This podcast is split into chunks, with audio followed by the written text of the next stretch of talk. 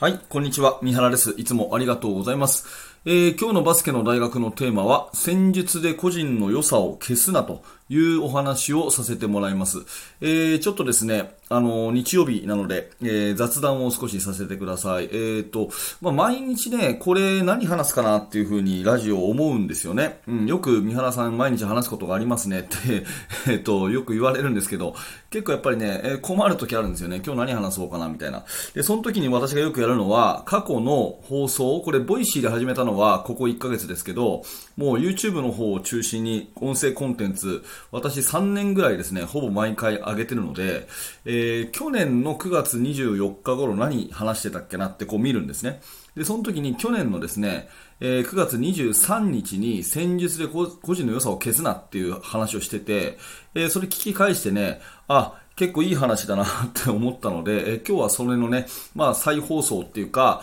まあもちろんね、1年分の私の成長を含めて、えそんな話をしていきたいと思います。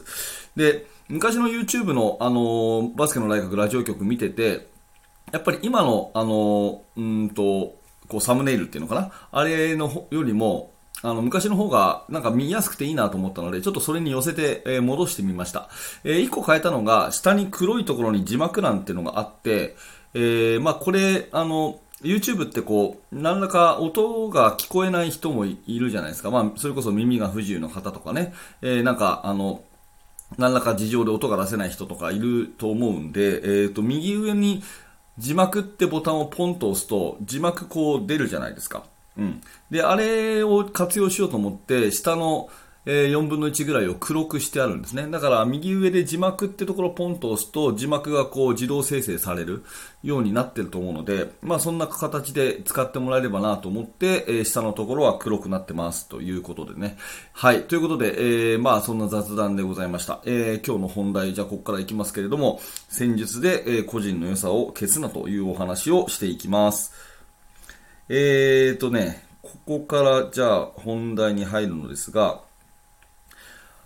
はい。じゃあ改めて、えっ、ー、と、個人で、あ、戦術で個人の良さを消すなという話なんですけれども、まあ、戦術を組み立てることは指導者の大きな、えー、仕事ですよね。また、練習をこう作っていくってことも指導者の大きな仕事だと思うんですけど、まあ、練習ってこう、望ましい動きをみぜあのみんなに身につけてもらうためのものじゃないですか。うん、あの、例えば、膝を曲がった低い姿勢をとってほしいとかね、えー、まあ、正しいフォームを身につけてほしいみたいなね、えー、ことがあるじゃないですか。だから、そういう技術的な指導っていうのは、まあ、例外を許さずに、しっかり基本に忠実な姿勢を作るっていう、これはいいんだけれども、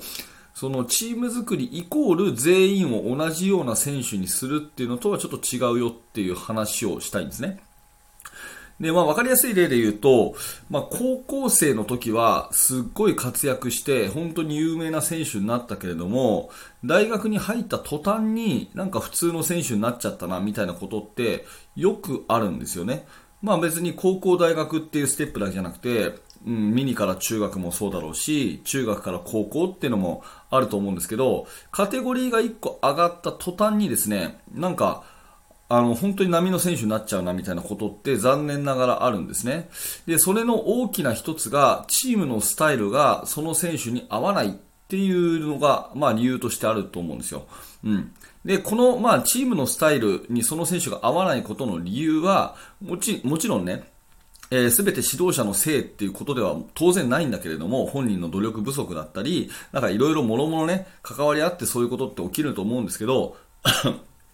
まあ私たち、えー、学んでいる指導者としては、最低限自分の指導で、その選手の良さをが消えちゃう。うん。そのチームのスタイルにこうこだわるあまりに選手の良さが消えちゃうっていうことに気をつけなきゃいけないっていう、今日、そういう話です。はい。で、具体的に気をつけるべき、あの、まあ、3つほど私はあるなと思っていて、うん、これ、あの、3つの話、気をつけるべき3つのことっていうのは、1つがポジションレスバスケですね。ポジションレスバスケ。えー、2つ目がオールラウンド化。オールラウンド化。で、3つ目が動画による学びっていう、この3つはちょっと気をつけなきゃいけないなと思ってて、えー、順を追って話をします。で、一つ目がポジションレスバスケってことなんですけど、まあ、ポジションにこだわらないバスケットが、えー、現代の主流になりつつありますよね。ディフェンスだったらオールスイッチディフェンスをするし、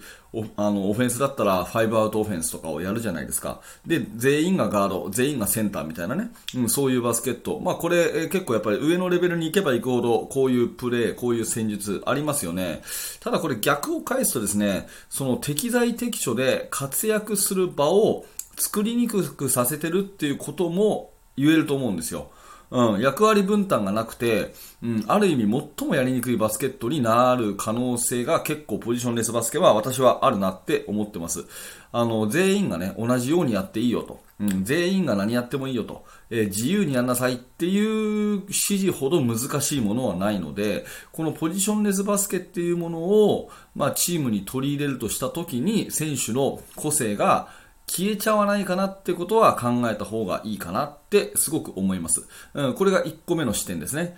で、2つ目はオールラウンド化っていうところなんですけれども、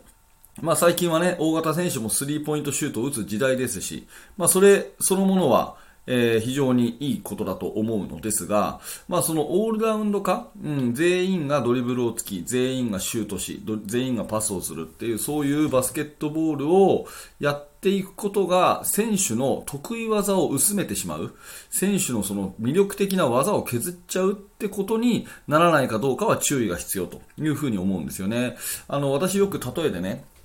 あの自分の教えてる子供たちにも言うんだけれども、やっぱりチームっていうのは適材適所があって、得意技があって、で、不得意なことは他人にやってもらい、得意なことは自分に任せるっていうところにチームの魅力ってあると思ってて、その例えとしてね、えー、スラムダンクの話をするんですね。あの漫画、名作のスラムダンク。で、スラムダンクには、あのー、オールラウンド選手って基本いないで描かれてるんですよね。うん、みんなが、まあ、宮城亮太はあの小さな線の小さなポイントガードだし三井久志はシューターだし、ね。えー、ゴリ赤木はインサイドのセンターだったりするじゃないですか。逆に言うとそれしかできないという風に描かれているわけですよね、うん、あれが宮城亮太が背が高くて、えー、なんだろうな。あの、赤木武則もスリーポイントを打ってっていう風にみんながオールラウンド化になっちゃったらあんなに魅力的なキャラクターになってないと思うんですよね。うん。だから、やっぱりそのオールラウンド化をすることがいいとは思うんですけど、基本技術を習得って意味ではいいと思うんだけども、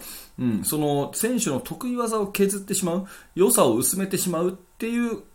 側面もあるんじゃないかなっていうふうに思うんですね。スラムダンクのように、ああいうふう一つ、もうこの人はこれっていうのが滲み出るようなチームってやっぱり魅力的かなっていうふうに思うので、ああいうふうに個人の良さを消さないようにしていくってことは注意が必要かなと思います。はい、三つ目、最後、動画による学びなんですけれども、まあ、私もね、えー、YouTube とかいっぱいこう戦術解説とか出してるので、その私が言うのもあれなんですが、まあ、そういうまあ動画ですぐにね、フォーメーションとかを学べる時代だからこそ、見ただけでね、あのー、いいなって思っちゃうんですよね。うん。選手で言うと、なんかドリブルの練習とか、いっぱいワークアウトのね、あの NBA 選手がやってる練習風景とか出てくるじゃないですか。で、あれ見ただけでね、なんかできる気になっちゃうって、錯覚を起こしちゃうってところ、絶対動画の勉強ってあると思うんですよ。あの手軽だから。うん。だけれども、その NBA のチームがこういうことやってました。えー、ね、あの、前中に出た、インターハイ出たチームがこういうことやってました。あ、いいなって思って、それをそのまま当てはめることがあなたのチームに合うとは限らないっていうことがね、えー、やっぱりこれは考えた方がいいのかなと。うん、せっかくこう、いいものを持ってるものが、うん、他のね、えー、日本代表はこれやってたからこれ真似してみようってことをすることで、消えちゃうこともやっぱりあるわけですよね。そういったところで、えー、まあ動画による学びっていうのは手軽でいいんだけれども、やっぱりその自分のチームに合ってるかどうかって確認作業は絶対必要かなっていうふうに思いますね。うん。まあ見るべきなのはだから動画ではなく、えー、あなたのチームの実際の選手たちの特徴をやっぱり見極めるっていうことが大事かなと思います。はい、少しずつ話まとめていきますね。やっぱり選手にはそれぞれ得意技があり、苦手があると。で、それを組み合わせて戦術っていうのは作るべきであり、えー、自分たちの得意技、その子の得意技を活かし、えー、苦手をこう隠すっていうのが戦術のま目的なわけですよね。だから決して他人のものを当てはめるべきではないし、その、うん、みんながえー、何でもできるっていう風にするものでもないということだと思うんですね。まあ、選手たちの動きをよく見て、または声を聞いて、意見を聞いて、生きた戦術ね、生きた戦術、生き生きした戦術っていうのを作っていくってことが最終目標であって、やっぱり個人の良さを、まあ、戦術で消してはいけない。ここは注意しておくべきかなというふうに思いました。はい。ということで、えー、いかがだったでしょうか？まとめていきますが、今日のタイトルは、戦術で個人の良さを消すなということで、特に注意が必要かなと思うのは、えー、ポジションレスバスケ、えー、それから2つ目がオールラウンド化。で、3つ目が動画による学び。ま、これによってですね、えー、個人による、あの、良さを戦術で消しちゃうことがあり得るかもしれないというね、えー、注意でございました。えー、私も含めて、えこの辺は、あの、常にね、え考えながら、やっぱり、あの、生き生きした組織を作っていきたいというお話です。